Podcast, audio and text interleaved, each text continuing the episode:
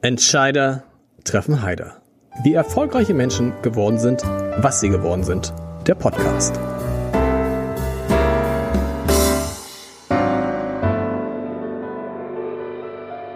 Herzlich willkommen. Mein Name ist Lars Heider. Das so weiter ist schon mal alles richtig. Und heute habe ich einen, einen dieser ausgezeichneten und zugleich verrückten Köche zu Gast, die, von denen es in Hamburg so viele gibt. Relativ viele verrückte und gleichzeitig ausgezeichnete Köche. Und der, um den es jetzt gleich gehen wird, der hat vom äh, Michelin, vom Guide Michelin, richtig ausgesprochen, als einer der ersten überhaupt einen Stern erhalten, und zwar einen grünen Stern. Das heißt, man kann bei ihm nicht nur sehr gut essen, sondern man kann auch etwas für die Umwelt tun. Ich freue mich auf Matthias Gefrörer. Der, das ist ja gemein, dass ich jetzt lache, aber ich, der Nachname ist ungewöhnlich und ähm, Vielleicht fangen wir damit mal an. G-Fröhrer. Man hat das Gefühl, da fehlt irgendwie ein Vokal, Matthias. Oder? Hinter dem G. Ich kaufe ein O. Ich kaufe ein O. Okay, gut. Ja, also wieder mal ein, ein weiteres Mal in meinem Leben erkläre ich meinen Namen. Der Ganz kommt, selten oder was? Der kommt ne? aus der Südschweiz, aus dem Simmental. Und ich würde sagen, ab dem Weißwurst-Äquator, ja, ab dem Münchner Raum abwärts haben die Leute auch kein äh, Problem damit, diesen Stimmlaut sozusagen so zu sprechen. Fröhrer ist dann in dem Falle richtig gesprochen. Hier oben darf man auch G-Fröhrer sagen. Hm. Heißt das irgendwas? Ist das irgendwie, nee, Gefröhrer? Also fragt einer, der Heider heißt. Ist auch ja, nicht, ja, ich wollte gerade sagen, also äh, äh, ich glaube, dass die die Bestimmung da bestimmt irgendwas handwerkliches ist. Das ist auch ein alter Name, aber ich musste geschichtlich mal wirklich jetzt äh, nachlesen, wie die wie die Sache da ist. Also vor allem im Schweizerdeutsch ist es ja dann noch mal eine andere Bedeutung. Ja. Okay. Du kommst aber woher ursprünglich? Hamburg. Aus Hamburg. Also das genau. ist ein klassischer, ein klassischer Hamburger Name. Ja, doch. Klassischer doch. Ich bin doch durch und durch Hanseatisch. Du betreibst seit zehn Jahren, seit etwas mehr als zehn Jahren, 2009, glaube ich, ne? Sind mittlerweile zwölf Jahre. Zwölf Jahre, mhm. die Gutsküche in Gutswulks, Gutwulksfelde sagt man, das ist, genau. das ist vor den Toren Hamburgs für die. Das ist da, das ist da, wo die Hamburger während der Corona-Krise nicht hin durften, weil sie an der Grenze abgewiesen wurden von schleswig-holsteinischen Polizisten. Kann, kann, man das so sagen? Also ich glaube, wir haben in der Corona-Krise zum Glück sehr gut wirtschaften können und auch viele, viele Hamburger Gäste gehabt, weil wir so viel Platz haben auf dem ja. Biolandhof. Und es ist witzigerweise 150 Meter über die Grenze rüber und ähm, ja, man kann jetzt darüber streiten, welches Land das nun äh, ist, aber es ist eigentlich ein Hamburger Staatsgut auf Land Schleswig-Holstein und das alles so im 100-Meter-Bereich äh, äh, auseinander definiert gesetzlich. Also da würde ich doch immer noch sagen Hamburger Alzertal und für die Schleswig-Holsteiner würde ich sagen Nähe Hamburg oder in Hamburgs Norden. Und wer sind deine Gäste? Sind das überwiegend Hamburger?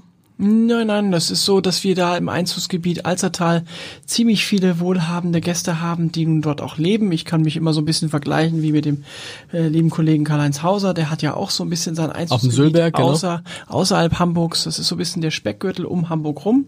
Wenn man jetzt einen Zirkel nehmen würde, dann könnte man, glaube ich, mit dem Mittelpunkt, äh, wo wir hier gerade sitzen am Rathaus, etwa die gleiche Distanz sagen zu Hamburg-Alzertal wie Hamburg-Sülberg. Also das ist äh, eine eigene Klientel ähm, wohlhabend, äh, sehr frankophil, sehr essbereit, sage ich mal. Ja, die, die lassen uns wirklich das gut gehen, dass wir da tolle Stammgäste letzten zehn Jahre an uns rangewachsen sind. Und dazu kommt dann, dass natürlich Bagde Heide, Ahrensburg, Norderstedt, Fuhlsbüttel, diese ganzen Einzugsgebiete, die ja auch ein bisschen stärker durchblutet werden, jetzt weil einfach viele Hamburger rausziehen aus dem engen Stadtgebiet, ähm, dass das äh, sich so eingebürgert hat, die fahren nicht mehr ganz durch bis Eppendorf oder Eimsbüttel, sondern die bremsen bei uns und sagen, Mensch, ich kann aus Bagdeheide in einer Viertelstunde da sein und toll essen. Also das heißt, du bist gar nicht traurig, dass du nicht ein Restaurant in der Innenstadt hast wie Tim Melzer, wie Kevin Fehling, wie, wie Cornelia Poletto, wie die meisten anderen großen Hamburger Köche. Die sitzen ja Baum mittendrin. Nein, ich habe äh, früher schon öfters in der Stadt gearbeitet und kenne die Stadt noch zu, auch, genau. auch, auch äh, thementechnisch die Stadt auch.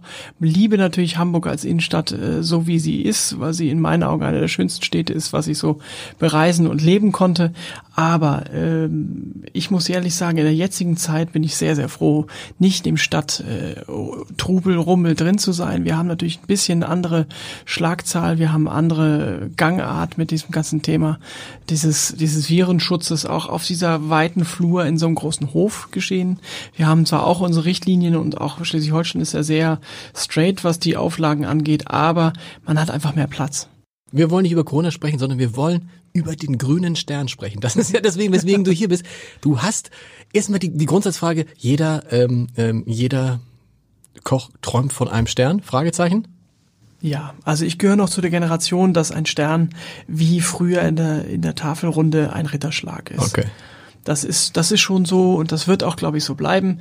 Die Frage ist immer nur, wie der Weg zum Stern ist. Also ist es dann jetzt eine, eine Sache, die marktwirtschaftlich äh, forciert wird, die sehr, sehr stark äh, protegiert wird, die sehr stark auch gepusht wird finanziell? Oder ist es jemand, der aus eigener Kreativität und mit einem unglaublich guten Team sich dahin hocharbeitet wie ein, wie ein Handwerker. Das ist immer so ein bisschen mit zwinkernden Augen zu sehen. Es gibt Positionen, wo Sterne gewollt und gewünscht sind. Da ist ein Riesenteam da hinten dran mhm. mit viel, viel Geld. Und es gibt Sterne, die werden vergeben in einem kleinen Familienbetrieb in der letzten Pampa und sagt, meine Güte, den hat man überhaupt nicht auf der, auf ja. der Nadel gehabt. Ähm, ich finde es gut, dass wir da unterm Radar so ein bisschen da durchgerutscht sind, weil ich lange, lange in der Sterneküche gearbeitet habe und ich muss sagen, ich finde die Umgangssituation zum Stern zu kommen zu drastisch, zu extrem. Und bin deswegen ganz froh, dass wir mit einem Bib Gourmand ausge ausgewählt wurden und gesagt wurde, Preis-Leistung und Handwerk stimmt, aber ich brauche nicht das große äh, Lob äh, für ein Tagesrestaurant, wo es heißt, naja, wenn du da hingehst, dann steck dir mal die Kreditkarte mhm. ein und schatz zieh was Schöneres an, sondern es soll ein Tag, so wie auch vom Feinschmecker ausgezeichnet wurden, für jeden Tag sein, ein, ein Restaurant für jeden Tag sein. Und der grüne Stern ist ja tatsächlich auch nicht der der Stern, den man kennt, sondern es ist eine Neuerfindung, die tatsächlich in diesem Jahr in Deutschland zum ersten Mal verliehen wurde. Wofür kriegt man einen grünen Stern? Wofür hast du einen grünen Stern bekommen? Ja, es ist spannend, dass es äh, der grüne Stern jetzt heißt. Es ist eigentlich eine Auszeichnung für nachhaltiges Wirtschaften, Arbeiten, Handwerken, Kochen. Und ich bin nach wie vor ein Freund von dem Wort Nachhaltigkeit, auch wenn es ein bisschen überreizt ist im Moment. Ich bin nicht so der, der Verfechter von dem reinen Bio-Thema. Obwohl bei euch gibt's doch quasi nur Bio, oder? Ja, das ist richtig. Aber du findest eigentlich gar nicht gut. Ich finde, das Wort ist leider nicht geschützt genug. Also okay. wir müssen so ein bisschen aufpassen mit Bio, naturnah und ähnlichen Dingen. Die werden leider industriell sehr, sehr missbraucht. Und ich bin nach wie vor an dem Punkt, dass ich den Gästen und Kunden bei uns im Laden äh, jetzt seit über zehn Jahren äh, das garantieren möchte, dass sie sich fallen lassen können und sagen können, hier ist es Ast rein. Und das soll auch so bleiben. Und deswegen versuche ich das nicht in Wörtern aufzuladen, sondern wirklich in im Alltag. Aber nochmal, grüne Stern, wofür genau gibt's den? Also nachhaltig, was heißt nachhaltig? Also heißt vor allen Dingen Bioprodukte, vor allen Dingen äh, Fleisch aus äh, vernünftiger Zucht oder wofür kriegt man das? Ich glaube, Nachhaltigkeit greift ein bisschen weiter als Bio. Es bezieht sich sogar auf die Herkunft, es bezieht sich auf die Aufzucht, es bezieht sich auf den, den Rahmen des Wie und Wanns. Also ich denke, da ist so eine starke Saisonalität mit okay. verwurzelt. Also man kann jetzt auch nicht jedes Produkt zu jeder Jahreszeit dann beziehen. Habe ich jetzt gerade gelernt, zum Beispiel Feigen. Ich mag gern so einen Feigensalat. Äh, und dann sagte irgendwann jetzt mein Händler, die Feigensaison geht zu Ende. Ja. Also und das ist so ein Händler, der sagt, ich verkaufe saisonal und Feige ist halt nicht mehr. Wenn, dann musst du jetzt irgendwie gefrorenes Zeug nehmen, aber die Saison ist vorbei. Ja. Und deswegen gibt es ja auch so viel getrocknete Feigen im Markt, weil die Feigen sind sehr schnell voll reif ja. und sind dann süß und platzen auf und das muss geerntet werden. Und meistens bei dem jetzigen europäischen Wetter, wir sehen ja auch die, die, die Globalisierung auch ein Stück weit in der Wetterkarte. Ich will das nicht dramatisieren. Ich glaube nicht, dass die, die die Erwärmung an sich uns ein, ein drastisches Problem hergibt, sondern man muss einfach mit den Gezeiten da ein bisschen zu lernen wissen und zu leben wissen. Und ähm, ich habe tolle Demeter- und Bioland-Anbauern im Weinbau, die sagen, es ist das erste Mal in unserem Leben, dass die dritte Generation jetzt Bordeaux-Reben mhm. kauft für Baden und Pfalz. Also es ändert sich natürlich eine Typo, aber es gibt immer irgendwo Lösungen und ähm, ich finde es spannend, dass dieses ganze nachhaltige Thema einfach Leute hervorbringt, die unglaublich geerdet sind und die, die im Leben stehen und saisonal auch verwurzelt sind. Und das macht so für mich persönlich den heutigen Sexappeal aus. Ich hätte immer gedacht, wenn einer einen richtigen Stern, also diesen klassischen Stern hat, dann arbeitet er nachhaltig. Dann sind die Produkte, die man da kriegt, sind Top-Produkte. Das ist eigentlich alles Bio oder Demeter-Zertifikat. Ist gar nicht so. Also wenn einer einen Stern hat, heißt das, können die Produkte auch mittelmäßig sein? Nein. Nein, also ich denke mal, der Stern bezieht sich ganz klar auf eine hochgradig qualitativ hochwertige Ware. Aber wenn ein Koch sich zum Beispiel der thailändischen Küche in Mitteldeutschland, äh, sag mal Deutschland, äh, Düsseldorf, Köln oder ja. so äh, ver, äh, verschreibt. Dann hat er zwar in Düsseldorf einen guten Nabelpunkt mit einem tollen Flughafen, sprich er wird wahrscheinlich thailändische Ware bekommen aus erster Hand direkt geflogen. Aber die Frage ist, ob er das ganze Jahr über damit nachhaltig arbeitet. Ja. Und ähm, ich finde, die Nachhaltigkeit geht damit los, dass man vielleicht erstmal das Beste vor der Haustür sucht und dann natürlich, das machen wir auch nicht zu 100 Prozent, sondern wir kaufen auch saisonal Obst und exotische Gewürze und ähnliches aus, aus Fernost und, und äh, Zentraleuropa ein. Aber ähm, ich werde immer die Karte so auslegen, dass ich den kürzesten Weg gehe damit, weil einfach die Qualität dann hochwertig ist. Also von den Anbauern, die ich habe, wenn die wenig Transportzeiten hatten, dann ist die Ware auch immer 1A. Das heißt, das also, meiste, was du verarbeitest, kommt mehr oder weniger aus dem direkten Umfeld oder du versuchst es aus dem direkten Umfeld zu kriegen? Also mittlerweile, es war am Anfang ein bisschen schwierig, weil einfach der Biomarkt noch nicht so weit erschlüsselt war. Da musste man dann teilweise eher Auslandsware kaufen in Bio als mhm. Inlandsware, weil sie einfach dort zertifiziert wurde. Das hat sich aber sehr, sehr stark gewandelt und da bin ich auch sehr glücklich drum. Und äh, das zweite ist, äh, bestes Beispiel bei uns, jetzt hat ähm, nicht nur der Stern, sondern auch der Feinschmecker uns den Nachhaltigkeitspreis mit dem Gastro Award gegeben, wo ich sage, äh, zweimal Schulterklopfen für eine Zeit von zehn Jahren, das macht mich natürlich glücklich und das Team vor allem super stolz.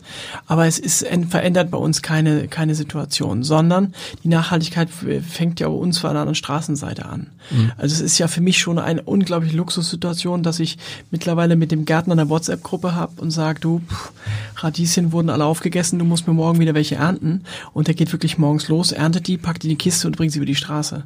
Das ist natürlich hardcore nachhaltig. Mhm. Also das hat natürlich nichts mit dem zu tun. Da werden viele Kollegen sagen, ja, ja, das kann der gut machen und der, der sitzt ja auf dem Bauernhof und das ist so ein Ausnahmeprodukt.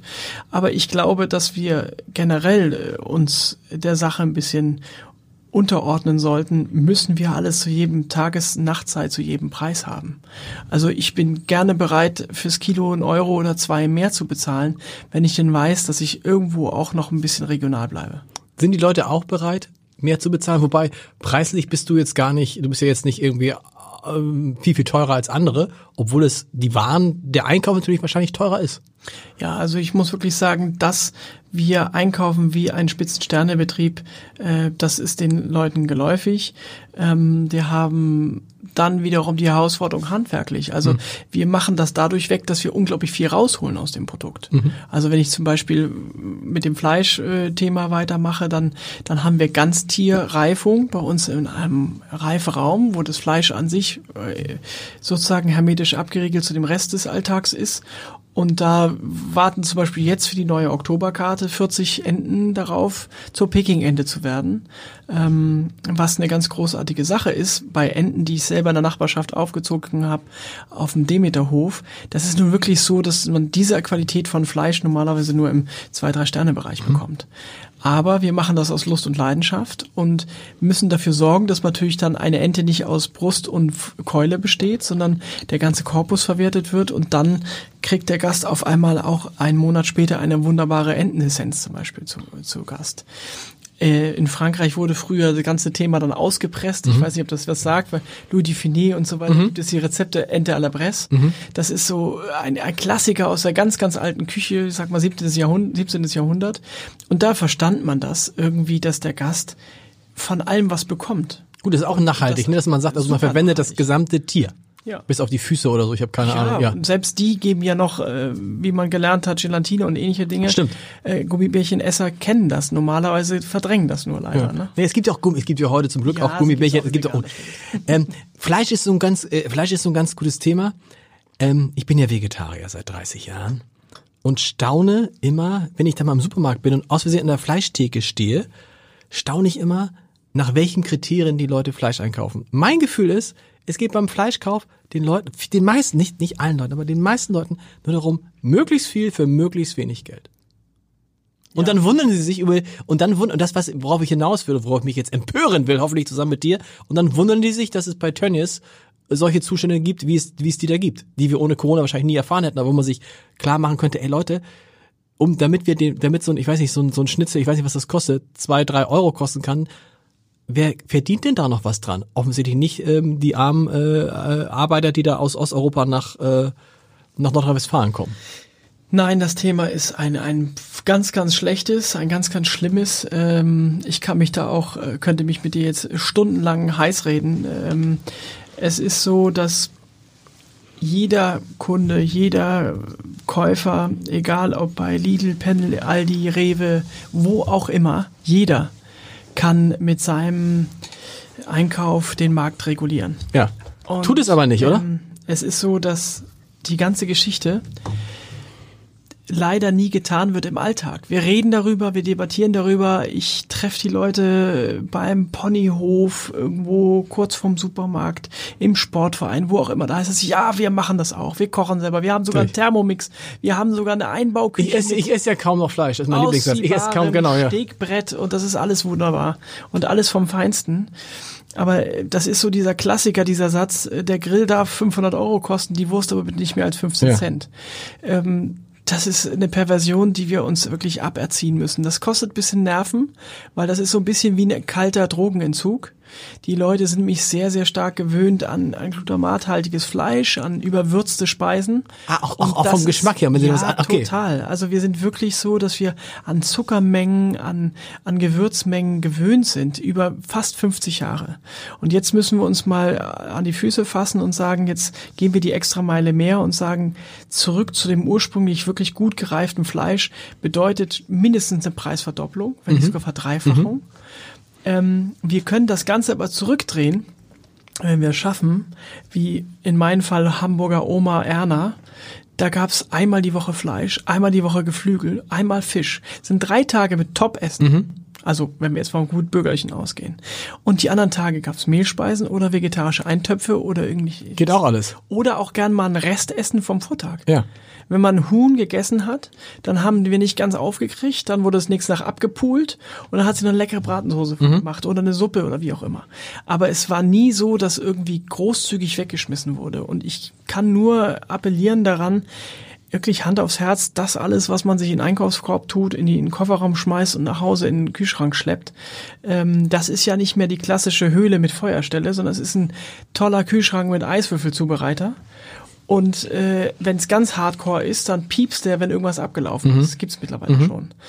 Ähm, die Frage ist doch, wissen wir überhaupt, wann Speisen ablaufen? Wissen wir überhaupt, wie was mit Haltbarkeit ist? Oder gucken wir nur noch auf den Aludeckel und sagen, nee, das muss jetzt weg? Mhm.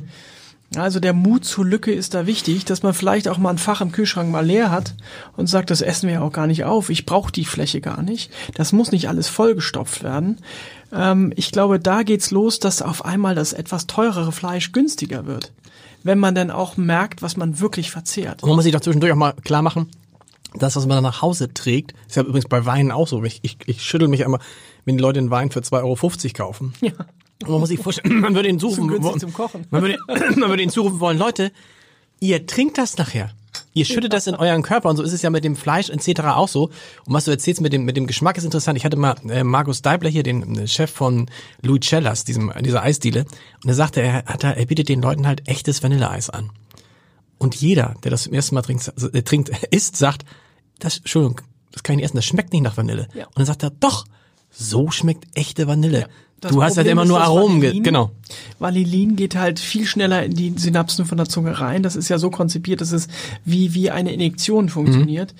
Und ähm, tolles Thema. Vanille ist wirklich ein bitterböses Thema, weil ähm, wir haben ja äh, gewissen größeren Herrschaften in der Industrie erlaubt, Vorzugsmilch und Erstlingsnahrung zu entwickeln. Und die waren ja äh, gefühlte 40 Jahre verseucht mit Vanillin. Also da hat ja ein, ein neugeborenes Kind schon Vanillin durch ah, okay. Muttermilch bekommen, weil witzigerweise dieser, dieser Aromastoff Vanillin ähm, der weiblichen Muttermilch sehr, sehr ähnlich ist. Und deswegen kann die Vorzugsmilch überhaupt so weggesaugt werden. Wenn das nicht im Labor designt worden wäre, dann wären unglaublich viele kleine Kinder ver, äh, ähm, verhungert, weil einfach das Faszinosum Muttermilch ist nach wie vor für den industriellen Chemieerzeuger ein, ein Riesenrätsel. Genau. Also dieses Naturprodukt Muttermilch ist wirklich ein tolles Beispiel. Das ist so perfekt, dass es die Industrie einfach nicht schafft, äh, 1A nachzumachen. Das, da ärgern die sich schwarz über Nacht. Mhm. Aber Wir haben es sehr stark übersüßt. Wir haben Vanillin zugefügt und noch ein paar andere Begleitstoffe wie Lecithine und so weiter.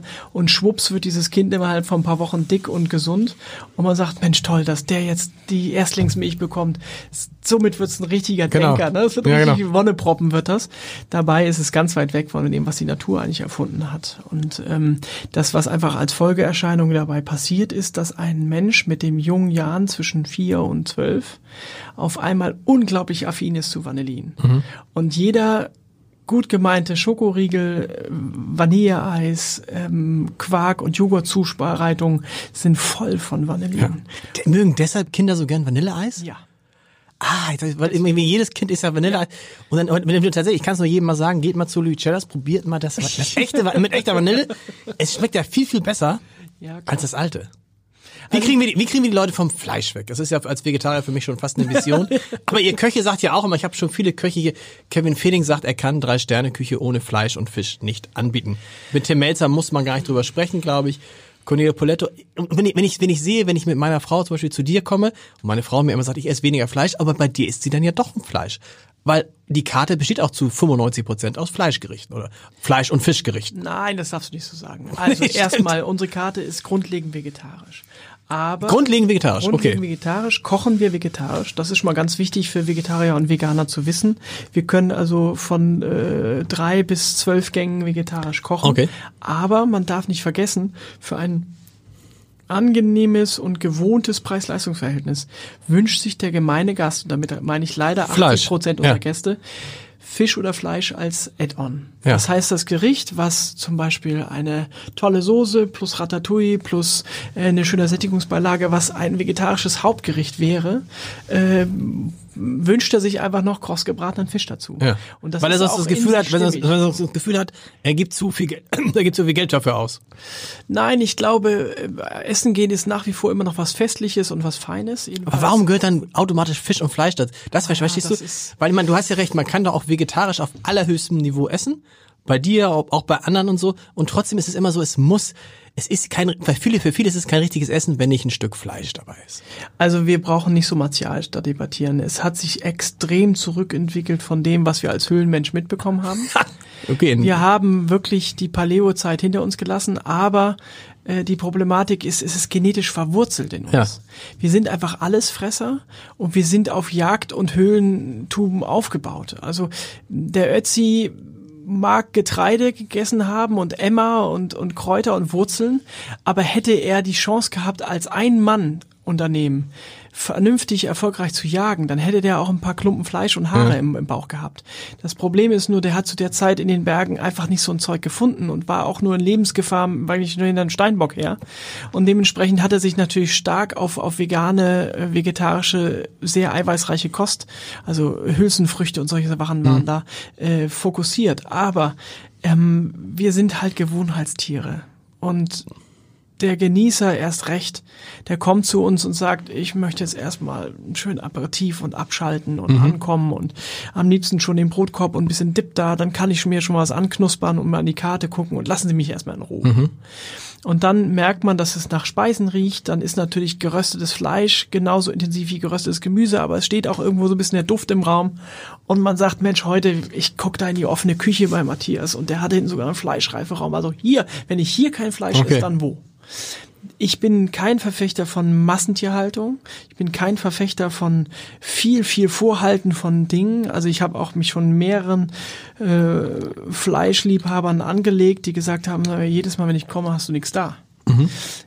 Es gibt bei mir halt keine fliegenden Kühe. Also es gibt nur ein Filet im halben Tier, was ich reife. Es gibt nur einen Rückenstrang, der so und so viel Doppelsteaks hat für Steakliebhaber.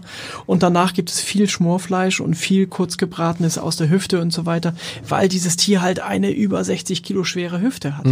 Und das ist tollstes Fleisch. Man muss aber lernen, damit essen Das auch zu verwerten Ja. und nicht die Hälfte wegzuschmeißen. Und, und äh, dementsprechend muss ich sagen, finde ich unsere Karte, unseren Betrieb sehr ausgewogen. Das macht vielleicht aus diesem, diesen Grünstern aus, dass man vielleicht nicht um jeden Preis Sachen einkauft und lagert.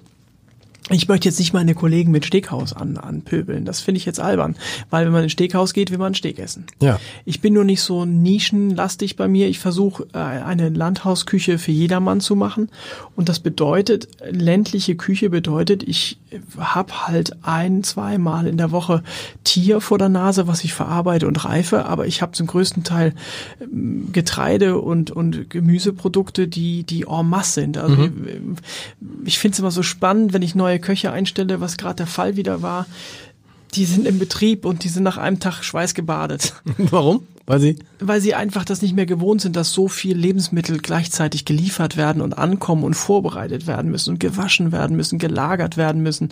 Also wir haben wirklich mehrere hundert Kilo die Woche an Gemüsen, die einfach reinkommen müssen, weil wir einfach nicht mit Geschmacksverstärkern, Konzentraten und Ähnlichen arbeiten, sondern die, die, die, die eigentliche Struktur der, der Geschmacksbildung kommt aus dem Produkt selbst. Und das bedeutet, selbst die Schalen von Zwiebeln werden mitverarbeitet in, in Suppen und Soßen und so weiter, weil einfach gar nicht die Chance ist, dass ich dann irgendwie 600 Kilo Zwiebeln die Woche irgendwie zu, zu Granulat verarbeite, Klar. wie das die Industrie jetzt machen würde. Wir, wir wir müssen noch mal kurz mit der Fleischthema, das Fleischthema abzu, ab- abzuschließen. Das? Fleischthema, ich bleib dabei. Nee, pass auf, ich bin, bin da dran, auch, auch deswegen, weil ich sehe dann die Fleischesser und dann kommt's auf Thema Wild. Ja. So, und dann ist, ist der Fleischesser aber schnell, nee, nee, Wild esse ich nicht. Und dann frage ich mich einfach, warum eigentlich nicht? Weil Wild, meine Interpretation von Wild ist doch, das sind Tiere, die in freier Wildbahn leben, richtig? Rehe, Wildschweine, die geschossen werden. So, und dann, was haben denn die Leute gegen, äh, gegen Tiere, die aufgewachsen sind, so wie es die Natur vorsieht? Warum ist das trotzdem für viele Fleischesser so, nee, oh, dann doch lieber aus der, dann doch lieber von Tönnies die schöne Wurst. Nein, weiß ich nicht. Oder weißt du, was, weißt, was ich meine, ne? Aber ist Also, äh, wahrscheinlich du, verkauft du ihr. dir gerade die, die Rosinen an, an, an, an Reizthemen hier raus. Also Das ist es gut. ist dieses Jahr ein, auf jeden Fall ein, eine Sache, wo ich hoffe, dass es ganz, ganz viele Leser und Zuschauer, wie auch immer hier diesen Podcast hören. Vor allen Dingen Hörer ist wichtig halt. Hörer, ja, Ja. vor allem äh, das hören, weil ähm, nochmal für alle, ähm, jemand, der gerne Fleisch isst, sollte als allererstes Wild essen. Warum? Es ist das unbelastetste und best ge ge gehandelste Fleisch, was wir in dieser Republik haben. Vor allem in einem Stück Land wie Deutschland, weil wir einfach relativ geringe Belastung haben in der Natur. Die haben wirklich noch Freiraum und man darf nicht vergessen, man sollte vielleicht auch mal überlegen, was für ein ehrbarer Beruf dieser Jagdberuf ist und was die für uns tun.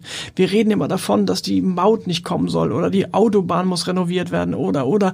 Ähm, ich glaube, die meisten Hörer wissen nicht, was ein Wildschaden bedeutet in ganzen äh, Flur, Flur und Fauna.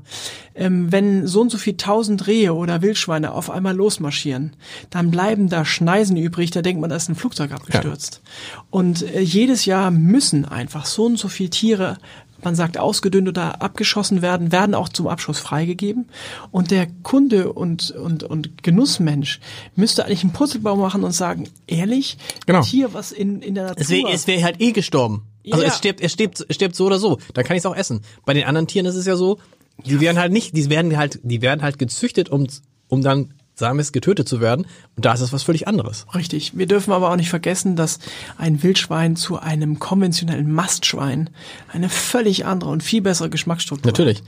Und viel, Sag ich viel nie gegessen, aber okay, ist. ja, du, also aber ich glaub dir da, das ist ja klar. Ja. Und Wildfleisch im, im Reh- und Haarwild zum Beispiel ist sogar cholesterinfrei. Ja. Also das ist medizinisch auch noch optimal. Aber was haben denn die Leute dann gegen Wildfleisch? Weil es so klingt so, oder denk, ist dann dieses Bambi, dieser Bambi-Gedanke oder? Äh, Ich glaube nicht mehr Bambi, sondern äh, Wild ist an sich ja etwas dunkler. Ja. Es ist martialischer, es ist blutiger. Es hat natürlich einen höheren Eisengehalt, weil es äh, sozusagen nach dem Schuss nicht mehr ausblutet. Mhm. Da wird nicht irgendwo ein Schnitt oder eine Kettensäge angesetzt. Es, es, es plöttert da irgendwie literweise Mhm. das Blut raus, sondern es ist ein Schuss und das Tier ist tot. Also bei guter Jagd ist es wirklich auch eine sehr humane Situation. Ähm, ich kann da echt nur verbrennen für dieses äh, Wildthema, weil da kommen noch zwei Facetten dazu. Wir haben jetzt dieses schöne Thema äh, Tönnies. Ähm, wenn wir die Wildschweine, die wir hier haben, die auch einen riesen Schaden machen, weil sie ja auch wirklich rumrandalieren. Die rackern ja jede Nacht rum, wie die äh, Erdflüge, ja. Ähm, wenn wir die alle aufessen würden, dann hätten wir keinen Platz für so viel Massentierhaltung von Tönnies dann würde das wirklich nur noch ein Exportgeschäft sein, wo man auch wirklich fragen muss, warum muss so eine große Firma in Deutschland die, die Schweine nach China äh, karren äh, und den Markt da zu versorgen. Also der Chinese liebt unser Schweinefleisch, weil es qualitativ so hochwertig und so billig ist. Ich finde es eine Frechheit, dass der Kunde, der eigentlich jetzt, ich sag mal, die gemeinen äh, Wurstfirmen äh, unterstützt äh, in, der in der Kühltheke, dass der gar nicht weiß, dass das nur die Abfallprodukte aus der Massentierhaltung von Tönnies sind, weil der Rest geht ins Ausland. Hm. Ich finde. Die guten Sachen diese, gehen ins Ausland? Ja. Die guten Sachen gehen ins Ausland und der Rest geht in unsere Wurst. Und das essen wir. Und da ja. freuen wir uns, wenn die Wir beide ja nicht. Du isst sowas ja auch nicht, oder? Ich esse nicht mehr Dino-Wurst. Ich habe das jetzt aufgehört. Nein, also Preschnitzel, Dino-Wurst. Das ist, das ist, pass auf, das ist ein gutes Thema. Dino, Dino-Wurst. Weil das hast du auch in dem Pod, wir, wir, wir kommen gleich noch ein bisschen über, wir, wir, ja. wir regen uns gleich wieder ab, aber du hast ja in dem Fragebogen, den ich immer allen vorher schicke, den man im Abendblatt nachlesen kann, geschrieben, und das finde ich super, auf die Frage, welchen anderen Entscheider du gerne mal treffen, treffen würdest. Ja. Julia Glöckner, die Landwirtschaftsministerin. Und du würdest ihr die Frage stellen, die ich mir immer gestellt habe, nämlich, warum ist das Essen für unsere Kinder in Kitas, in Schulen und grundsätzlich so schlecht? Warum kriegen unsere Kinder eigentlich immer nur Pommes, Würstchen, Nudeln? Also du siehst, ich bin da ein bisschen im Partnerlook wie du. Ja. Wachsen auch die weißgrauen Haare, weil ich es einfach nicht mehr verstehe. Wir sind in einer unglaublich kulturellen Hochphase. Wir können mittlerweile, glaube ich, unser eigenes Leben programmieren, ja, was wir alles so machen und tun. Und wir kriegen es nicht hin, die Kleinsten in unserer Mitte irgendwie vernünftig zu ernähren. Und das meine ich jetzt nicht in Bezug auf die Familienhaushalte, die zu Hause jetzt irgendwie ähm, alles versuchen für ihre Kinder zu tun, sondern wir geben ja die Kinder ab in einer Betreuungssituation und wir sind nicht bereit, und das muss man wirklich mal laut sagen, mehr als 3,50 Euro da ins Schulgeld reinzubuttern. Jetzt muss ich wirklich mal schimpfen mit uns jungen mhm. Eltern, weil wir in Hamburg eine der wenigen Städte weltweit haben, die absolut alles übernehmen. Also ich genau. bin ein Nutznießer dieses Systems. Ich habe zwei kleine Kinder und die sind beide in Kita und Schule wirklich bestens unterstützt. In Hamburg mit, auch, mit genau. Hamburg-Geldern, okay. ja. ja. Und ähm, jetzt bin ich nicht bereit, mehr als drei Euro auszugeben für die Nahrung. Das ist doch peinlich. Also ich müsste mindestens, um dann Tapetenwechsel herzuzeugen, fünf Euro ausgeben. Ja. Jetzt überlegen wir mal, fünf Euro ist eine Packung Zigaretten oder eine vernünftige Zeitung oder aber vielleicht sogar noch schlechter, ein altes belegtes Brötchen ja. plus ein Kaffee. Das ist nicht mehr Geld heutzutage und das Geld ist auch nicht mehr wert. Wir sind ja inflativ mit diesem Thema. Ja. Und äh, junge, kleine Kinder nicht richtig zu ernähren, das sind Folgen, die folgen uns im Gesundheitssystem 20, 30, 40, 50 Jahre da wird sich nichts amortisiert, sondern dieser Mensch geht immer weiter abwärts in der Bahn, der kauft sich immer mehr Fertigessen. Genau. Der verliert den Geschmack, wie wir gelernt haben. Ne? Also in den ersten sechs genau. Jahren ist der Geschmack kaputt. Ja.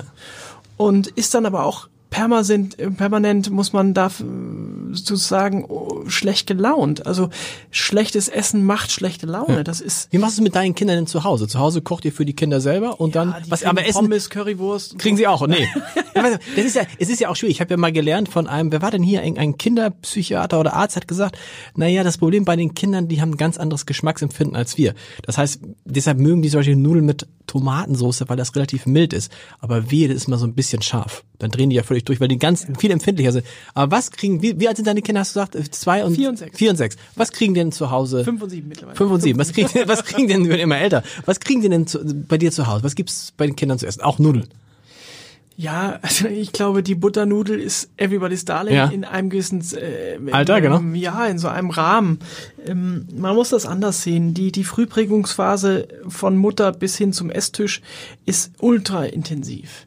Ich glaube, jeder, der Kinder hat, der kann das beobachten, dass zwischen einem Jahr und drei Jahren das Kind eigentlich alles ist also man kann ihm was hinlegen, ein Lutsch dran. Er Stimmt, er dran, probiert es erstmal aus, genau. Er zieht ein Gesicht, jeder Dritte hat so ein Video mit Zitronen, wo ja. er im Urlaub kaputt lacht, weil er den Kleinen irgendwie die Scheibe hingelegt hat und er kriegt ein Gesicht, das wird man nie wieder vergessen. Das ist der reine Slapstick.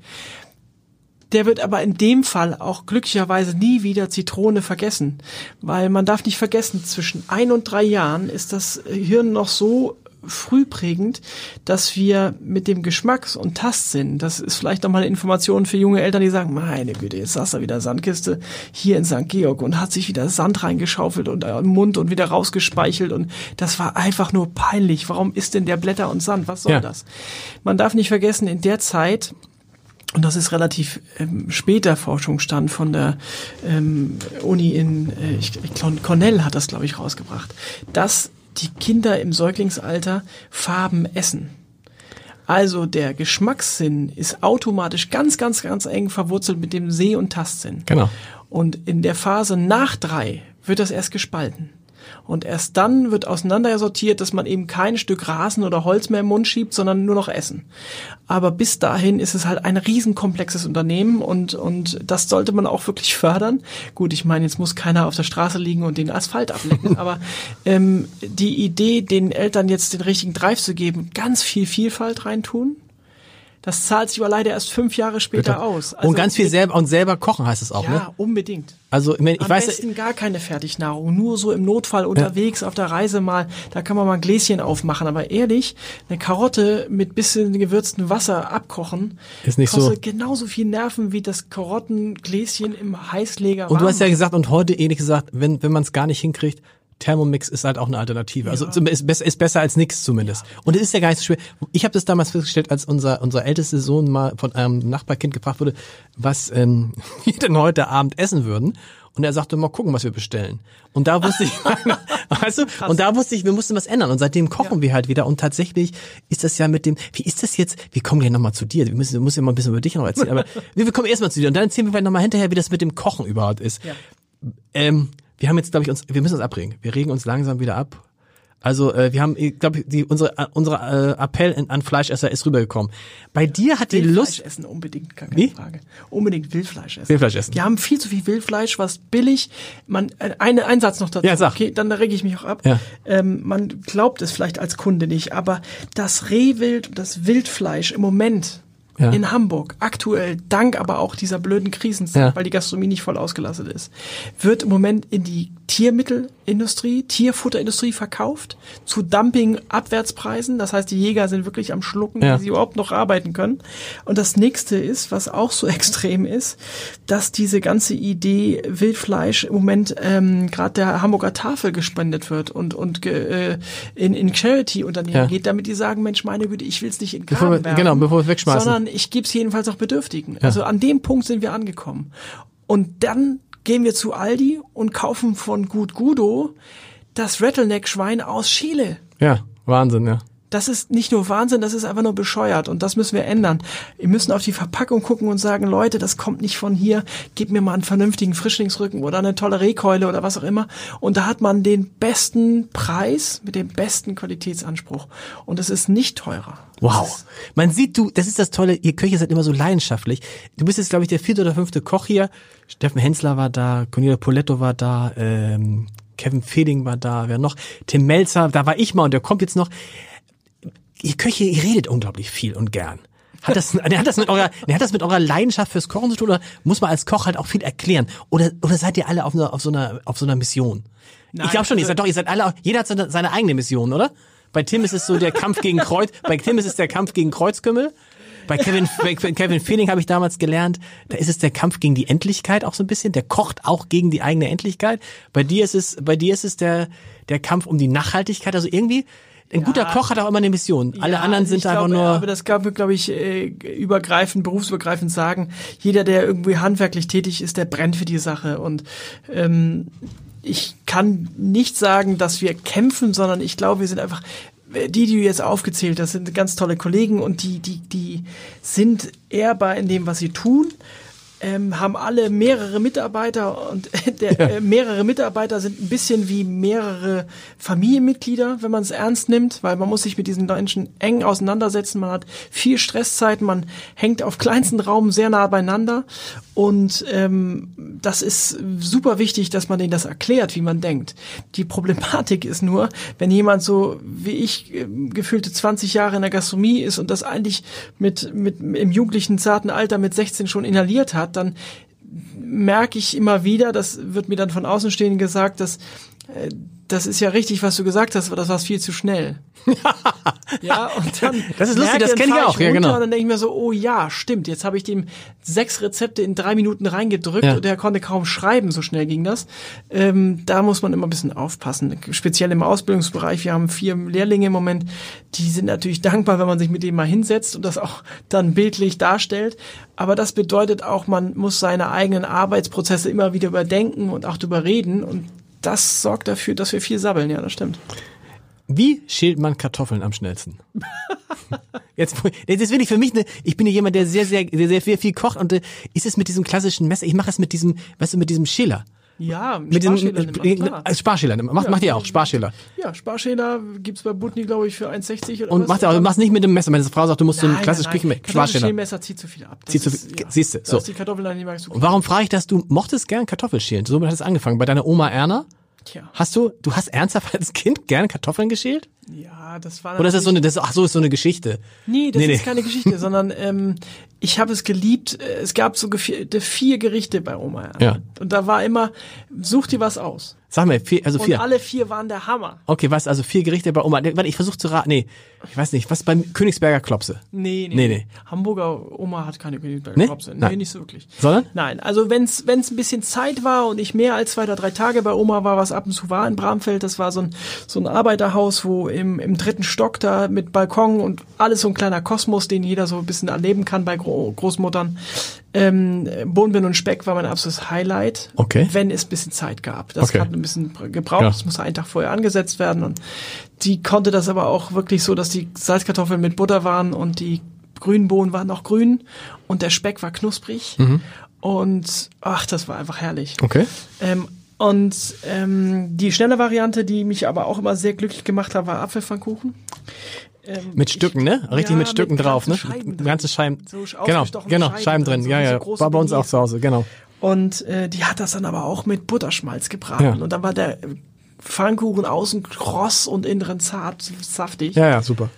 Ah, krieg ich jetzt Gänsehaut Ja. noch. Das war Hammer. Hat man drei Stück von gegessen, da war man den ganzen Tag bedient. Ja. Ähm, dann gab es noch, äh, ja, auch Macaroni mit so einer Oma-Tomatensauce. Ja. Das war der Hammer. Ähm, ich muss mal überlegen, was noch war. Nee, das waren so die drei, die ich immer wieder Kaum, wollte. kein, kein Fleisch, ne? Kein irgendwie nicht Frikadellen oder wie gesagt, sowas in die Richtung, ne? Roast ganz Beef. wenig, ganz wenig. ganz wenig Fleisch. War das Und du hast, und du hast die? Kartoffeln, du hast die Kartoffeln geschält, oder Ja, was? Kartoffeln, die waren Ja. mit Kartoffeln hängen geblieben, stimmt. Äh, Kartoffelreibekuchen. Apfel, Natürlich, Apfelpuffer mit, natürlich, mit natürlich. Ja, ja, klar. Der Hammer. Aber dann halt grob gerieben und zwar drei Teile Kartoffel, ein Teil Karotte. Dann waren die immer ein bisschen bunt und sahen Ja. toll aus und sind ein bisschen süßlicher geworden. Und der Junge hatte auch ein bisschen Gemüse dabei. Der Junge hat ein bisschen Gemüse dabei, genau, der war immer so blass und dünn.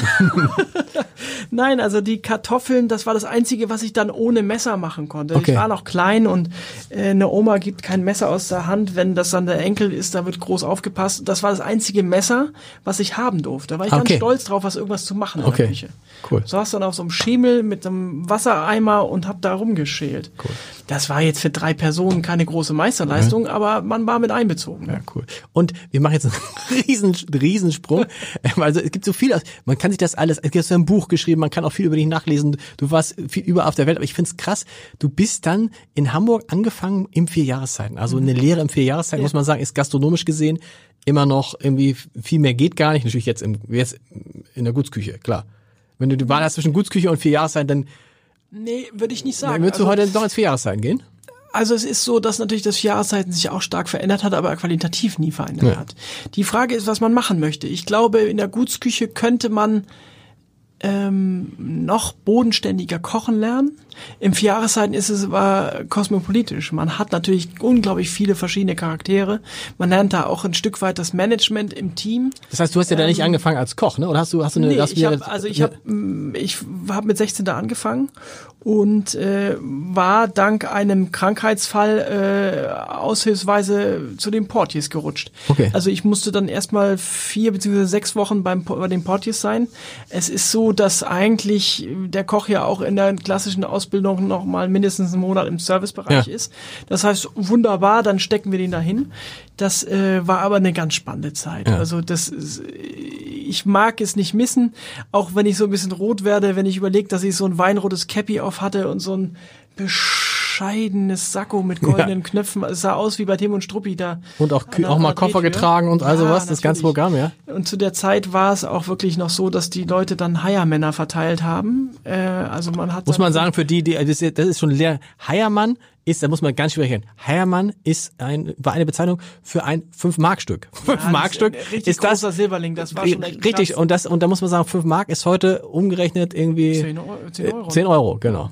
Also gefühlte 10-Euro-Scheine hat man da gesammelt für äh, Auto ausräumen, m, Koffer hochtragen, älteren Damen die Tür aufhalten. Also das, was eigentlich, äh, muss ich sagen, Etikette, gute Erziehung, Kinderstube auch beinhaltet. Also jetzt würde ich sagen, in der heutigen Zeit gesellschaftlich würde ich die Lehre nach wie vor vorziehen in so einem Grand Hotel. Okay. Weil da einfach noch ein, ein hohes Maß an Respekt und Menschlichkeit ver, äh, Und einen hohen Qualitätsanspruch natürlich auch. Ja, natürlich. Genau. Und, und, Und man lernt da auch hübsche Frauen kennen. ja, das kann passieren. Stimmt die Also, Geschichte? Ist es wirklich wahr, dass du deine Frau mit 16 in vier Jahreszeiten kennengelernt hast? Nein. Das, ist, Nein. das stimmt die Geschichte ja gar nicht. Doch, sie stimmt, aber mit 16 hat sie mich nicht gesehen. Ach so, wie? Ich musste mich erst profilieren. Also ich so. bin erst im letzten Lehrjahr mit ihr Ah, sozusagen okay. aneinander gerasselt beim Lernen für die Prüfung. Und ähm, da Also war als- dann äh, mehr Kontakt als im ersten Lehrjahr. Und das heißt seitdem, das klingt so nach erste Freundin, erste Freundin, erste Frau. So ein bisschen klingt das so. Nein. Nein, aber fast. Ja, fast. Also vielleicht erste Frau, das ist vielleicht ganz, ganz sinnvoll. Ach so, okay. Äh, erste Das andere Freundin war ein Mädchen. Ja, Genau. genau. Ähm, und die, die, die Idee da war schon, dass man äh, jetzt auf einmal zusammen eine Leidenschaft hat, die man auch äh, miteinander teilt. Und wir haben dann zusammen gebüffelt für die Prüfungen und so weiter und sind uns dann näher gekommen. Ja. Okay. Und seid immer, ihr seid ja bis heute zusammengeblieben und seid dann durch über durch die ganze Welt. Ich habe es angedeutet, du warst in New York mit ihr, du warst, ihr wart in Abu Dhabi, ihr wart in Monte Carlo, ihr warst in Spanien, überall. Bei drei Sterne Köchen teilweise bei richtig großen Namen. Michael Hoffmann, in, der war ja auch im Vierjahreszeiten damals und bist du Genau, noch nach, genau, nach genau. Berlin gegangen, zu, äh, gekommen. zu- Und dann bist du aber irgendwann trotzdem wieder nach Hamburg zurück. Warum? Weil man denkt so irgendwie, boah, was hat er für eine Zeit gehabt? Und dann nicht nur nach Hamburg zurück, sondern äh, Tankstedt. Tankstedt. Ja, also die Nichts gegen Tankstedt, tolle, tolle Ecke. Nein, es ist eine sehr schöne Ecke. Ich bin in Wohldorf aufgewachsen, deswegen ist es ein Stück weit auch wieder komplett nach Hause kommen gewesen. Aber äh, man muss ehrlich sagen, ich habe natürlich in 15 Jahren Ausland ähm, mir die Hörner abgestoßen und gesagt, äh, das Fernweh ist zu Heimweh geworden. Aber aus dem Ah, sehr schön. Oh, das ist schön. Das Fernweh ist so. Boah, das ist schön. Habe ich noch nie gehört. Super. Ja, so. ja, super. Also das kann man wirklich so als Übertitel für diese, diesen Abschnitt nehmen, weil ähm, man, ich, ich glaube, jeder, der viel im Ausland arbeitet, egal welchen Beruf, irgendwann ist man die fremden Betten leid. Mhm. Und man, ich bin in, in, selbst in Dubai dreimal umgezogen in drei Jahren. Also das war dann irgendwann normal, dass man so seine Hab und Gut irgendwie sehr klein hält und spontan flexibel ist und so weiter. Und das waren auch tolle Stationen, ähm, wirklich tolle Reisereien, viel, viel gelernt und gesehen in der Zeit. Nur in der Zeit bin ich dann auch schon zwölffacher Onkel gewesen. Du hast dr- drei, vier Geschwister, Geschwister. fünf Geschwister. Also vier Geschwister, wir Ja. sind fünf. Zwölffacher Onkel. Und du hast, natürlich die, du hast die natürlich die Neffen und Nichten nie gesehen. Ja, und die habe ich immer mal gesehen, einmal im Jahr, zweimal im Jahr. Und ich dachte irgendwann, meine Güte, was ist das für ein Trumpf, den ich da sozusagen ins Rennen bringe, wenn ich dann irgendwann nach Hause komme und die erschrecken sich vom Onkel, das Ja. geht ja auch nicht. Ja. Und ähm, dann war es irgendwann so, dass auch äh, mein Vater gesundheitlich sehr beeinträchtigt war und ich wollte einfach familiär nicht so viel Risiko gehen. Ja. Und ähm, zu der Zeit war ich in, ähm, in der Zeit, wo ich das so sehr stark vermittelt bekommen habe und mitbekommen habe, war ich in Barcelona. Ich glaube, wäre in der Zeit der Druck familiär nicht so hoch gewesen, wäre ich, glaube ich, bei den Katalanen geblieben. Okay. Das sind solche frankophilen Gutmenschen. Das ist wirklich unglaublich. Die, die machen so ein Fest jede Nacht. Äh, die essen ja immer erst so gegen 10 Uhr. Ja. Da muss man sich dran gewöhnen, aber dann ist es furchtbar schön, weil man einfach auch länger schläft am nächsten Tag. Und ähm, ja, es ist ein anderes Leben. So ein bisschen zeitliche, also Zeitreise in die Vergangenheit. Die haben ein hohes Verständnis für Qualität und eine tolle Vegetation.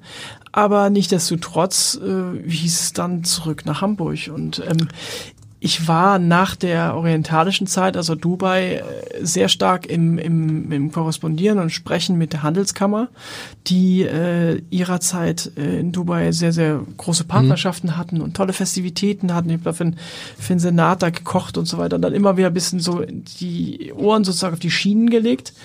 Und dann hieß es, ja, die, also du musst kommen in die Hafen City und Speicherstadt wird groß und Also du wusstest, ich, jetzt will ich ein eigenes Ding machen. Das wusstest du schon, als du zurückkamst?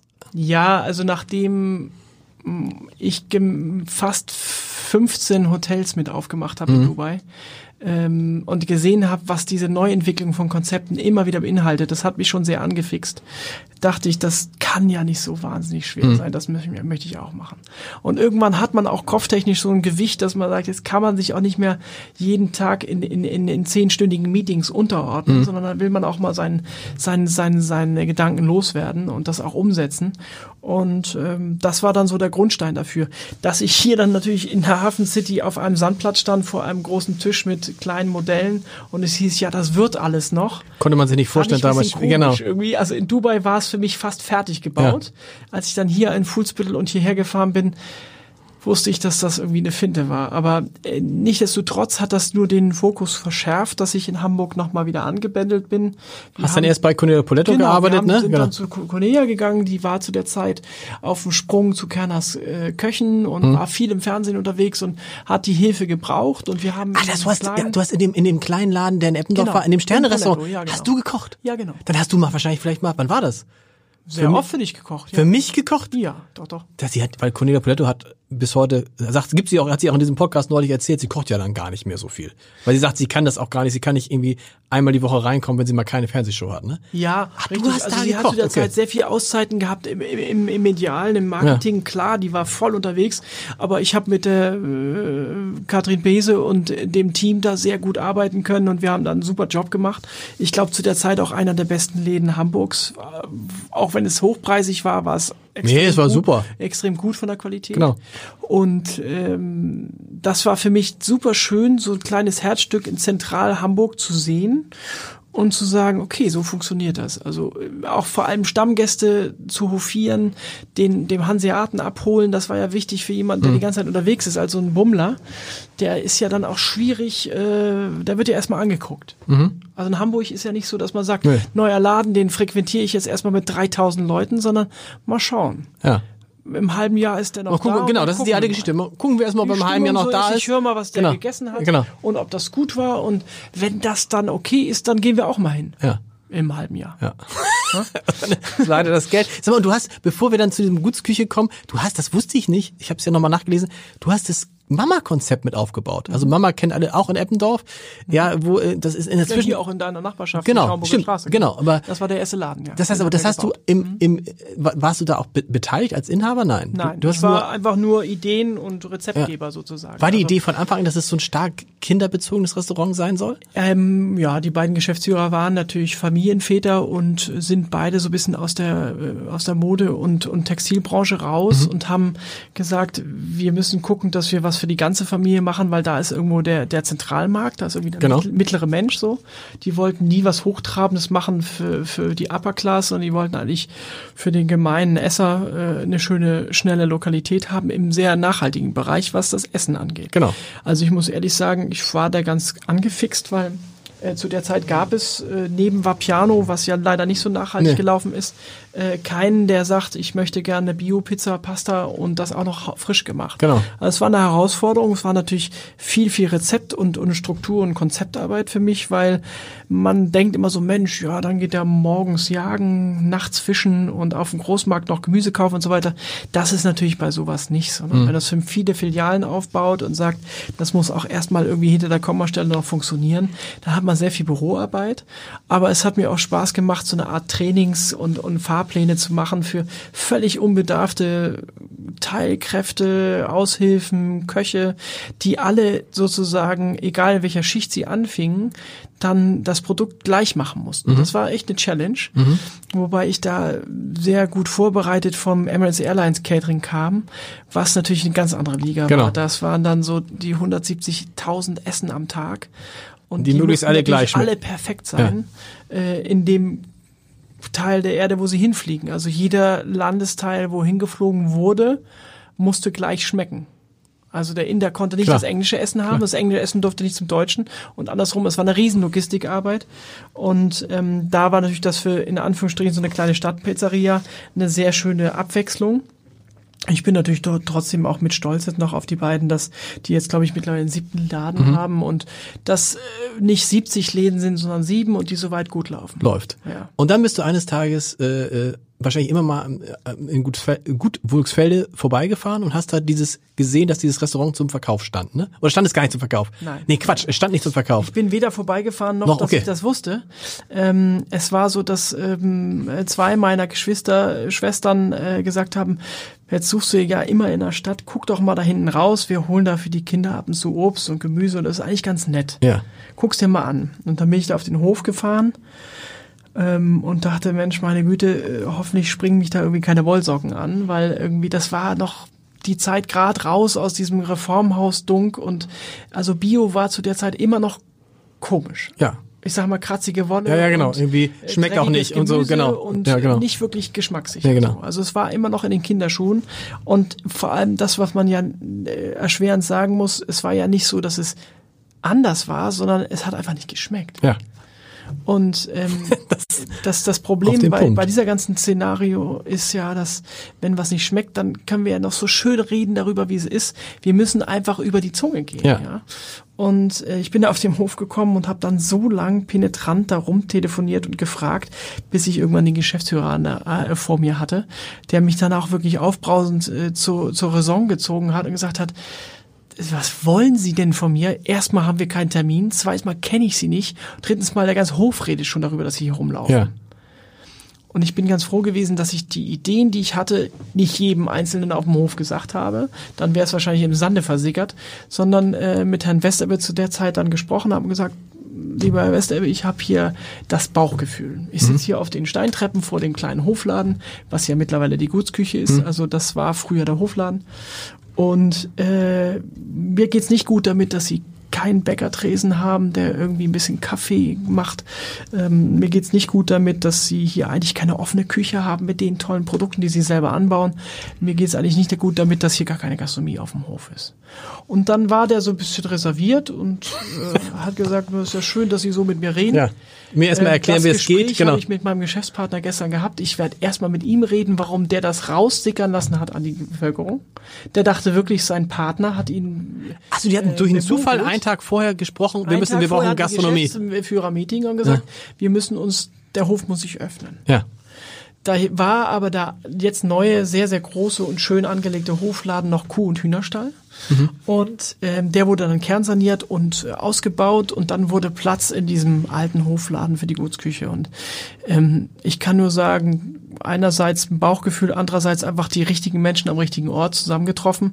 Ähm, sonst wäre das wahrscheinlich in eine Ausschreibung gegangen und dann hätten wir wahrscheinlich keine Chance gehabt. Du heißt, du bist auch immer noch da jetzt Pächter, Mieter? Das Ja, gehört dir nicht? Pächter. Genau. Wo hast du das, wenn, wenn man einmal so ein Restaurant aufbauen will, da braucht man ja wahrscheinlich ein bisschen, ich weiß nicht, braucht man ein paar hunderttausend Euro Ja. für, äh, allein wenn man weiß, was, was eine Küche für einen zu Hause kostet, was, ahnt mal was da. Wo hast du das Geld? Hattest du das zusammengelegt, äh, zu, zur Seite gelegt? Nee. Ja, Noch so ein schönes Thema, ne? Jetzt kommen wir mal in die Finanzecke für die Zuhörer, Zuhörer hier. Ja, Köche und Geld ist immer so eine Ja, Sache, ne? Super toll, ja. Nee, wir haben äh, 13 äh, Bankgespräche gehabt. Und das ist nicht die schreckliche 13, sondern es ist einfach wirklich, es war äh, 13 verschiedene Banken oder 13 Gespräche bei 13 einer Bank. verschiedene Filialen, Banken, äh, Vermittlungen. Und es war grausam. Es war mitten Lehman Brother Krise. Stimmt, Und 2,9. die lieben Kollegen von der Finanzabteilung haben gesagt, ha, Herr Fröhrer, also in zwei Jahren kommen Sie wieder. Ja. Dann haben wir uns erholt. Und ich habe halt irgendwann gefragt, ob sie mich verscheißern wollen, weil ich als, als, als jungtriebiger Unternehmer möchte man ja nicht hören, komm mal in, genau. in, in, in, in zwei Jahren wieder, sondern da heißt es entweder, Entweder ich jetzt oder- unterstütze genau. dich oder nicht.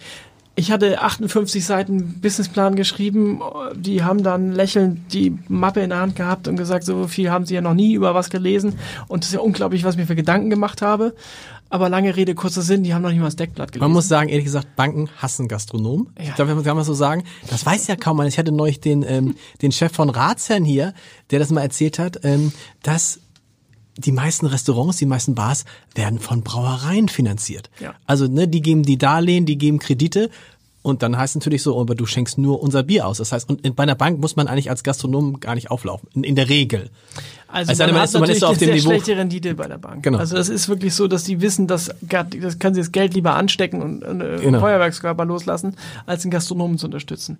Aber lange Rede, kurzer Sinn, wir waren uns ja beide sehr sicher, meine Frau und ich, dass wir die Selbstständigkeit nur zu 100 Prozent anstreben wollen. Das heißt, die, diese Scheinselbstständigkeit, das ist, möchte ich jetzt kein großes Wort Mhm. öffnen, aber es ist ja eine Scheinselbstständigkeit, wenn jemand sagt, ja, ich bin hier mein eigener Herr, ich habe einen Herd, ich kriege eine Feuerstelle und ein Messer und ein Brett und im Endeffekt alles, was dann unternehmerisch Risiko ist, wird von Sponsoren, von Firmen, von äh, Bierlieferungsverträgen, von Banken gedeckelt, dann ist man ja auch nicht selbstständig. Das ist so ein bisschen wie, wie, wie Tour de France mit Stützrädern.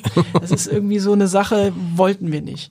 Und deswegen haben wir von Anfang an gesagt, wir versuchen alles an, an Investitionen, ob Hardware, die Topfauswahl bis hin zum Polstermöbel oder was auch immer, ähm, drehen wir dreimal um und prüfen das wirklich auf, auf Argwohn sozusagen. Wie kann das passieren, dass da jetzt in zwei Jahren was neu gepolstert werden muss? Oder wie ist das zu Hause? Äh, wenn ich mich zu Hause schon aufrege, dass meine Spaghettipfanne der Griff abbricht und am Boden liegt, dann äh, stellt, äh, stellen Sie sich mal vor, wie es in einem tiefen 60er, 80er, 100er Service ist, wo man wirklich unter Druck arbeitet und man permanent schlechtes Material Genau. in der Hand hat. Also so viel kann man gar nicht kochen, wie man dann aggressiv wird. Ähm, und da haben wir halt eher ins Fund gegriffen und gesagt, die Hardware des Restaurants soll sehr gut sein und sehr zeitlos sein. Haben uns da teilweise ja, auch ähm, finanziell, glaube ich, echt in die Nesseln gesetzt. Aber wo habt ihr die Kohle? Also eine Bank hat dann das Geld doch gegeben und wo habt ihr das Geld hergekriegt? Naja, wir haben einen Teil Eigenkapital gehabt. Wir haben dann irgendwann auch ein bisschen was an, an Familienunterstützung noch gehabt. Okay, also die- die Bank hat nichts gegeben? äh, Die Bank hat drei Viertel gegeben, ja. Ah, doch. Ja. Also es war, glaube ich, vielleicht die dummdreiste Art nachher. Also wir haben dann irgendwann im zehnten Gespräch einen, einen Gesprächston angewählt, der, der irgendwie so ein bisschen Hollywood-like Mhm. ist, weil wir haben dann uns hingesetzt und gesagt, nein, wir brauchen keinen Kaffee. Sie lesen jetzt die ersten fünf Seiten vom Konzept und in einer Woche brauchen wir Antwort. Wow. Ansonsten gehen wir zum Ja. nächsten. Und das fanden die dann irgendwann so ein bisschen kiebig und komisch. Und ich glaube, das, was ich aus diesen ganzen Gesprächen rausgeholt habe, für mich gedanklich, ich hätte mal drei Millionen holen sollen. Ja. Weil die wären mir sofort überwiesen worden.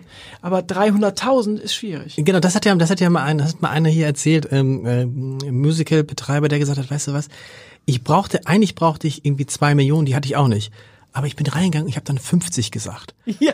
Und ich Wir hab, werden alle nervös. Weißt du was? Und ich habe 50 gekriegt. Er hat Ja, gar, also er wollte, ja, er wollte gar, er sagt, Wahnsinn. er sagte, ich hatte weder eine Million noch zwei Millionen noch 50. Ja. Das ist, ja.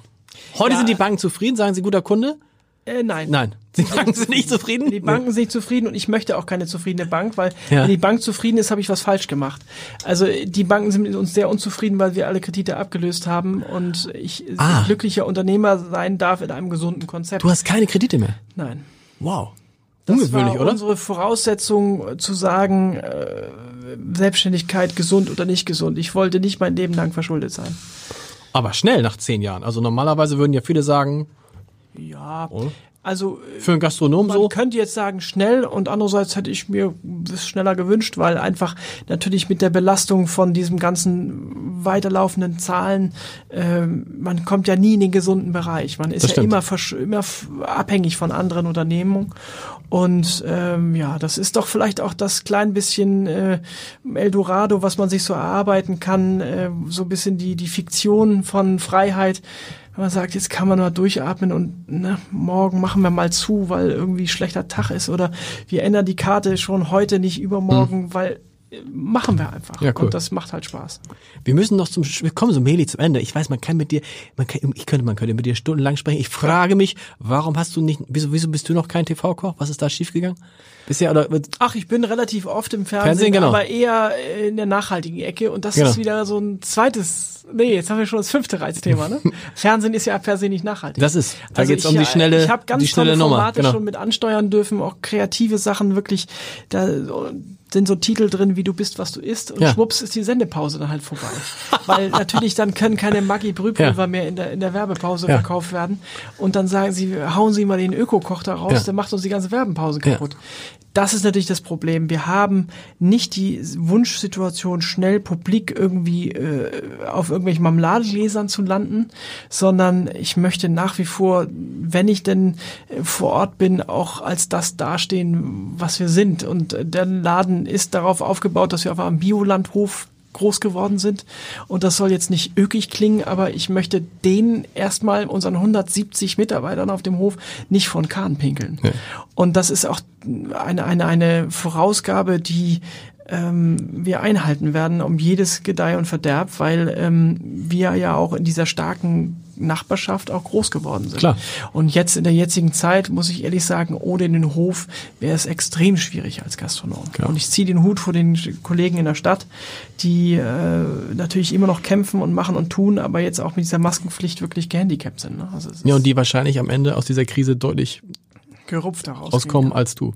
Ja. Wollen wir noch kurz über die offene Küche reden? Ihr habt ja eine extrem offene Küche und mhm. als Gast ist es natürlich ein Traum. Mhm. Ich, also wenn ich dann bei euch bin, nehme ich grundsätzlich immer einen Platz ganz eng an der Küche und gucke dann zu und denke so, boah, sind die nicht total genervt?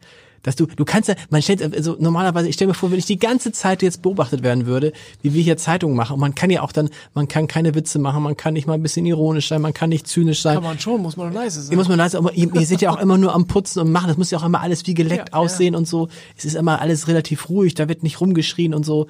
Also ist äh, auch für euch eine Freude, dann immer die Gäste zu sehen? Guck, ja. Guckst du den Gästen zu und sagst, guck mal, wie ist der jetzt? Ist der schnell? Ist der langsam? Genießt er das? Oh, der lässt es Nein, zurückgehen. Glaube, Was ist da los? Ich glaube, man muss das so ein bisschen sehen wie, wie, wie im Schauspielhaus oder in der Musikhalle mit so einem Orchestergraben. Also man hat trotzdem noch eine gewisse Distanz zum Gast. Ja. Und äh, man darf ja nicht vergessen, in einer Küche, die vernünftig geführt ist, das hat jetzt nichts mit dem Budget zu tun, sondern mit dem, der da am Herd steht. Das kann jetzt eine Pfanne Bratkartoffeln sein oder auch eine Presspolade. Mhm. Das ist eigentlich egal. Äh, mit einer gewissen Ernsthaftigkeit ist man einfach konzentriert bei der Sache. Und und, sehen Küchen auch, die nicht offen sind, sehen die genauso aus wie die Küche? Also geht es normalerweise, wenn die Küche dahinter wäre, wäre es genauso sauber, genauso aufgeräumt, genauso konzentriert? Das ist eine Einstellungssache des, des Küchenchefs. Okay. Also das ist leider, äh, kann man da nicht die Mitarbeiter schuldig machen, sondern da fängt der Fisch am Kopf an zu stinken. Okay. Also das ist, wenn man jemand eine schmuddelige Küche erlaubt, dann kann es ein Tollhaus werden. Und äh, die Küche ist nicht offen wegen der Reinigkeit, sondern wegen der Transparenz, dass mhm. ich sage, wenn ich schon so viel arbeite für jemanden, der das essen soll, dann soll er uns dabei auch zugucken. Ja. Weil ich gucke das auch die ganze Zeit zu. Ich liebe es morgens in die Küche zu kommen und Produkte anzufassen und zu merken, was da irgendwie für eine, für eine Stimmung herrscht. Und wenn ich das nicht weitergeben würde, ich, ich bräuchte ja handgemalte Rembrandt-Karten, die vielleicht das Wildbret und die rote Beete bei der Ernte zeigen als wenn ich das einfach da hinlege und sage, guck mal, so sieht's aus. Willst du das nicht essen? Also es ist für mich eine hohe Motivation. Das stimmt. Und deshalb, ihr habt ja auch noch, ihr habt ja auch noch auf so Tafeln, dann habt ihr auch noch die Speisen drin. Ich habe mir manchmal, ich, ich finde es ja furchtbar, wenn man sich was aussuchen muss im Restaurant. Ja. Ich hasse das eigentlich. Also ich möchte eigentlich mich hinsetzen und sagen, ich habe heute Lust auf drei Gänge. Ich wollte nur sagen, ich esse kein Fisch und kein Fleisch, ja. ja wunderbar. Und Pilze ehrlich gesagt, habe ich liebsten Gäste, Pilz, wenn sie sagen, ja? ich weiß, ich bin im guten Restaurant, ich kann dem äh, dem Koch äh, trauen. Ähm, es gibt ja so einen tollen Spruch, ne? Wer äh, den Koch kennt, muss vor dem Essen nicht beten. Also es ist so, dass das wirklich äh, den kann ich nicht. Ähm, okay. Ja, im, im, im, es ist eine Vertrauenssache, die man natürlich äh, essen muss. Wenn ich in einem Restaurant war und äh, veräppelt wurde mit Preis-Leistung, das, ist ja manchmal dieses das, Vertrauen nicht aufbauen. Das ist ja manchmal das, sage ich nicht überrascht mich. Das ist ja manchmal, das ist manchmal die Angst, die ich bei Wein habe, wenn er sagt, haben Sie eine gute Weinempfehlung? Und denke ich, scheiße, was ist denn, wenn der mir jetzt einen Wein für 600 Euro die Flasche verkauft hat? Aber ist noch nicht passiert. Aber das heißt, Machen das viele? Also machen, ich meine, am Ende guckt man dann doch auf die Karte und sagt, okay, ich nehme den Gang davon, nehme ich den Gang davon. Man kann sich, ihr habt, ihr findet das toll, wenn einer sich hin sagt, bringt uns mal was, was Schönes, mach mal, da muss man vorher sagen, so für 60, 70 Euro oder was, keine Ahnung, drei Gänge, ist das realistisch, weiß ja, ich nicht. Ja, Vegetarisch oder realistisch, so. Genau. so. Ich glaube, ähm, ich persönlich mag das auch nur. Essen gehen bei Kollegen, wo ich sage, weißt du was, ich habe jetzt gar keine Lust, in irgendwelche Karten zu ja. gucken. Was empfiehlst du mir? Ja. Es ist mir so wichtig, dass wenn ich jemanden hab, der mit Bauch und Hand äh, vernünftig an der Sache, an der Materie dran ist, dann zeigt er mir auch immer das Beste, was er hat. Genau. Also es ist ja eine Charakterfrage. Und wenn jemand da sagt, ja, ja, wir haben ja Tagesempfehlung hier äh, äh Sahnenudel mit Schinkenstreifen, dann sag ich, komm, geh weiter. Also ja. das, das, das braucht kein Mensch. Ähm, das ist aber eine, eine Frage der Ehre. Und ich glaube, da reden wir über jeden einzelnen Gastronom, der sich abends ins Spiegel gucken kann und morgens den Mitarbeitern Anordnung geben kann, die, die motivieren. Das wird immer das gleiche Spiel bleiben. Mhm in jedem Beruf ist es doch so. Also wenn ich jetzt das Internet mal abziehe, weil da klicken wir und tauschen um und kaufen und machen und tun, das ist ja ganz schrecklich, was da passiert. Mhm. Aber bei einem vernünftigen Handelsunternehmen, das heißt ein Typ, Kolonialwaren, hast nicht gesehen. Hier am Rathausmarkt gibt's so das Tropengeschäft Ja. oder so, ja. Der kommt rein und sagt, moin, moin, und was brauchen Sie denn? Und wenn man dann einen Treuer bestellt und sagt, ich brauche mal einen dicken Treuer Ja. mit ordentlich dunkelblauen Stoff, dann kriegt man so ein Ding, das kannst du im Sommer nicht anziehen. Da schwitzt du dich tot. Aber im Winter sagst du, das ist ein Treuer. Ja. Aber wenn du so einen Polyestervogel da anziehst, dann, dann bist du halt raus. Ja. Und das ist beim Essen genauso. Man kann, wenn man eine gute Krankenkasse hat, viel schlechtes Essen ertragen. Aber wenn man das mal aufrechnet, was man dann an, ich sag mal, Sodbrennmitteln, Migräne, äh, Gicht. Das hat äh, Rüdiger Schlaf- Grube ja neulich erzählt in dem Podcast. Da war ich, er sagte, Schlafstörung. bevor er Cornelia Poletto Zeug. kennengelernt hat, hat er gesagt, hat er gedacht, es ist ja ganz normal, dass man nach dem Essen immer Sodbrennen hat. Ja, Wahnsinn. Das, dann denkst du, Überleg mal, Ja. das ist ja auch schon 40 Jahre her. ja, ja, oder 30 na, na ja. Na, wann haben die sich kennengelernt? Naja, 30 vor, Jahre. Nein. Nein? Die sind doch erst fünf Jahre, also fünf Jahre alt. Sag mal, letzte Frage. Wenn man beim anderen, Remigio Paletto dachte ich jetzt. wie? Rem- Remigio Paletto. Nein, nein, nein, nein. Ich so. rede, ich rede Rüdiger Grube und, Ah, okay. nee, nee, nee, nee, nee, nee, nee. Sag mal, ähm, wenn man, wenn du beim anderen Koch essen gehst, musst du dann bezahlen? Ja, klar. Tatsächlich. Ja, aber das mache ich auch per, äh, von Haus aus. Ja. Es sei denn, derjenige kommt auch öfters zu mir und will immer eingeladen werden. Weil ich hab, mir erzählte mal einer, dass, dass so, dass, dass gerade so andere Köche, wenn die bei anderen Köchen essen, dass die dann gerne mal sagen, du, aber nächstes Mal kommst du zu mir. Das, das kommt immer drauf an. Naja, Nee. gut. Also das ist ja auch legitim, wenn man Gle- Gleiches mit Gleichem vergleicht, ist es ja in Ordnung. Aber ähm, da wir alle so ein bisschen zeitaffin sind und nicht wissen, wann wir dann wieder in den Laden kommen und wie das so ist mit dem nächsten Treffen, da ist es eigentlich normal, dass man bezahlt. Gehst du denn oft noch essen? Also woanders? Also wir gehen so durchschnittlich einmal die Woche essen, Okay. weil einfach äh, bei ein oder zwei freien Tagen äh, Dann, okay, das ist nochmal selber kochen, ist dann bescheuert, fahren, genau. Mittags und abends jeden Tag aufhaben, äh, da ist das für uns auch so ein bisschen so ein mittelständiger Luxus, dass wir sagen, auch mal jemand für uns kocht. Und wenn du jetzt gibst irgendwie noch einen Tipp in Hamburg, den du jetzt aktuell hast, wo du sagst, boah, das ist eine Entdeckung von den Nein, ich, ich will da jetzt gar nicht in den Ratgeberteil gehen. Ich glaube, da kann man im Abendblatt genug äh, Restauranttipps lesen. Es gibt wirklich tolle, tolle Restaurants und das sind jetzt Hunderte. Das ist jetzt nicht nur ein, zwei Kollegen, die ich jetzt protegieren möchte, sondern ich glaube, wir sollten hier aus diesem tollen Podcast rausgehen, genauso wie du es auch schon angestimmt hast. Esst mehr wild. Esst mehr Pilz, ja. Genau. Esst auch mehr vegetarisch, Genau. esst auch nachhaltiger, aber ganz ehrlich, esst mal mit Sinn und Verstand. Ja. Und wenns Essen nicht gut war, dann geht da nicht wieder hin. Oder noch besser, quatscht mit dem Gastronom und sagt den Junge, was hast du mir hier aufgetischt? Das geht so nicht. Weil nach 80 Leuten am Tag bei einem 100-Plätze-Restaurant wird dieser Gastronom sein Konzept ändern. Das ist das gleiche wie im Einzelhandel. Wenn ich diese Sachen immer wieder kaufe und sage, na ja, ich habe ja auch immer so ein bisschen. Schlafstörungen, aber das kann ja nicht sein, dass das von Sulfaten kommt. dann hat man ein Problem. Aber Ja. das ist das persönliche Problem, was man sich rumschleppt. Und äh, wenn man denjenigen belohnt und am besten auch noch Trinkgeld ausgibt und sagt, weißt du was, heute Abend, wir haben uns so gut unterhalten, ich habe kein Völlegefühl, ich kann so ins Bett gehen, ich bin ein guter, gut gelaunter Mensch morgen Ja. früh, dann kann man vielleicht wieder hingehen und sagen, empfehle mir noch mal was. Und das finde ich halt toll, wenn man mal dieses Bauchgefühl wieder entwickelt, weil das ist gerade so ein bisschen wegerzogen irgendwie. Man, man isst ja mittlerweile Riesenportionen mit ganz schlechten Kohlenhydraten und noch schlimmeren Fleisch. Also Ja, man denkt, man denkt immer so, wenn, das, bei, bei euch sind ja auch die Portionen, das sind jetzt überhaupt keine Riesenportionen, das sind auch keine winzigen Portionen, das sind aber, man denkt dann so, oh, wenn man den ersten Teller kriegt, das ist aber eine kleine Portion. denkt man, darf ich das sagen? Ja. Und dann isst man drei Gänge, isst man drei Gänge. Ein Pappensack. Ja, Ja. So, und das ist ja dieses, aber dieses, auch da natürlich das Auge, was einen betrügt, weil viel, viel, viel ist halt nicht viel, ne? Es ist einfach, Und ich glaube, es ist ja auch nicht das Ziel, dass man wo essen geht, ein Tellergericht nimmt und sagt, die Hälfte wird eingepackt. Das ist doch auch irgendwie komisch. Ja.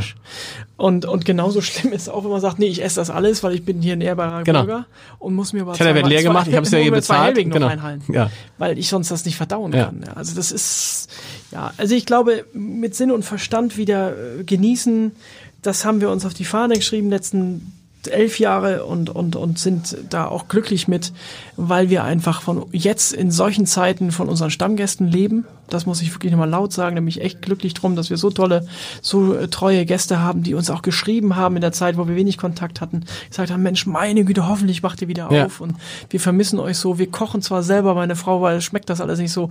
Ne? Also das ist schon super, dass man eine Bestätigung da bekommt. Und ähm, ja, ich bin da wirklich gut aufgehoben auf dem Hof, muss ich ehrlich sagen. Vielen Dank. Sehr gerne.